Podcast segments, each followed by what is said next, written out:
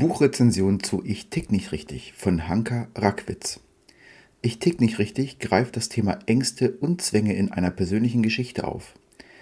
Mich hat das Buch nicht mehr losgelassen und nicht selten stockte mir auch der Atem. Die Autorin ist in der TV-Welt nicht wirklich unbekannt. Als Immobilienmaklerin wird sie im Berufsalltag begleitet. Mir persönlich war Hanka Rackwitz noch ein Begriff aus der früheren Big Brother Staffel. Daran kann ich mich noch gut erinnern.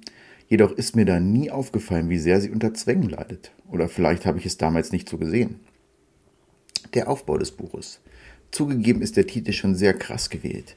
Meine Kinder mussten etwas lachen, als sie den Buchdeckel gesehen haben. Eine Frau mit grünen Gummistiefeln mit dem Titel Ich tick nicht richtig. Herrlich. Doch es geht um Zwänge, also nix herrlich. Als roter Faden durch das Buch zieht sich der Zwang. Was ist das? Wie äußert er sich? Wie sind die Gefühle bei bestimmten Aktionen etc.? Ein sehr gutes Buch zu diesem Thema ist auch Für mich soll es Neurosen regnen von Peter Wittkamp. Außenstehende können das Ganze nicht richtig nachvollziehen. Ist der Herd aus? Normale Menschen gucken da nochmal kurz hin und gut ist. Menschen mit Zwängen machen das auch, nur nicht nur einmal, sondern mehrfach. Mit Ritualen, mit Handlungsabfolgen. Das ist natürlich nur ein Beispiel. Frau Rackwitz erzählt viel aus ihrem Leben. Was genau ihre Zwänge sind, die Gedanken dahinter, Sie beschreibt es ganz genau. Das meiste ist absolut unlogisch und genau das weiß sie auch selbst. Doch fällt es ihr eben sehr schwer, gewisse Dinge zu akzeptieren. Ist der Herd aus? Ja. Nur noch mal kurz kontrollieren. Ist aus. Habe ich richtig geguckt? Noch mal kurz. Ein Teufelskreis. Die Kindheit der Autorin war geprägt vom Verlust des Vaters. Dieser ist nach langer Krankheit von ihr gegangen. Sie selbst beschreibt das als Wendepunkt in Bezug auf die Zwänge dass sich quasi dann alles angefangen hat zu entwickeln. Das Buch Ich tick nicht richtig beschreibt ein gesellschaftlich wenig verbreitetes Thema. An sich sind Zwänge gar nicht so unverbreitet, wie man denken sollte. Im Gegenteil. Gerade in der heutigen Zeit des ständig übertriebenen Perfektionismus treibt Zwänge und Ängste geradezu voran. Alles muss super laufen, keine Fehler sind erlaubt und keine Schwäche darf sichtbar sein, sowohl beruflich als auch privat. Manchen wird so etwas zum Verhängnis und manchen eben nicht. Gleichermaßen beeindruckt wie auch erschrocken hat mich der Tagesablauf.